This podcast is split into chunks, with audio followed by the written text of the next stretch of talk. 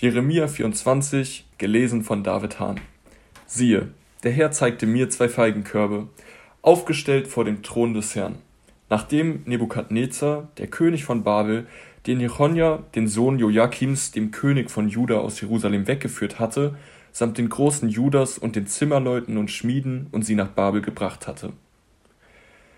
In dem einen Korbe waren sehr gute Feigen, wie die ersten reifen Feigen sind, im anderen Korbe waren sehr schlechte Feigen, dass man sie nicht essen konnte, so schlecht waren sie.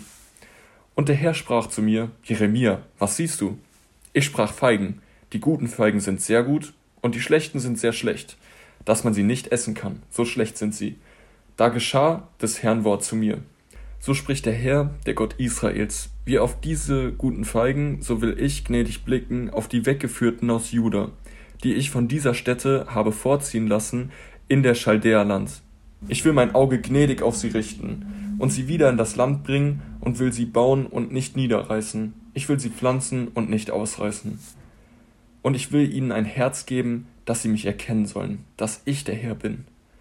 Und sie sollen mein Volk sein, und ich will ihr Gott sein, denn sie werden sich von ganzem Herzen zu mir bekehren. Aber wie die schlechten Feigen, die so schlecht sind, dass man sie nicht essen kann, spricht der Herr, so will ich dahingeben Zedekia, den König von Juda, samt seinen Großen und allen, die übrig geblieben sind in Jerusalem und in diesem Lande, die in Ägyptenland wohnen.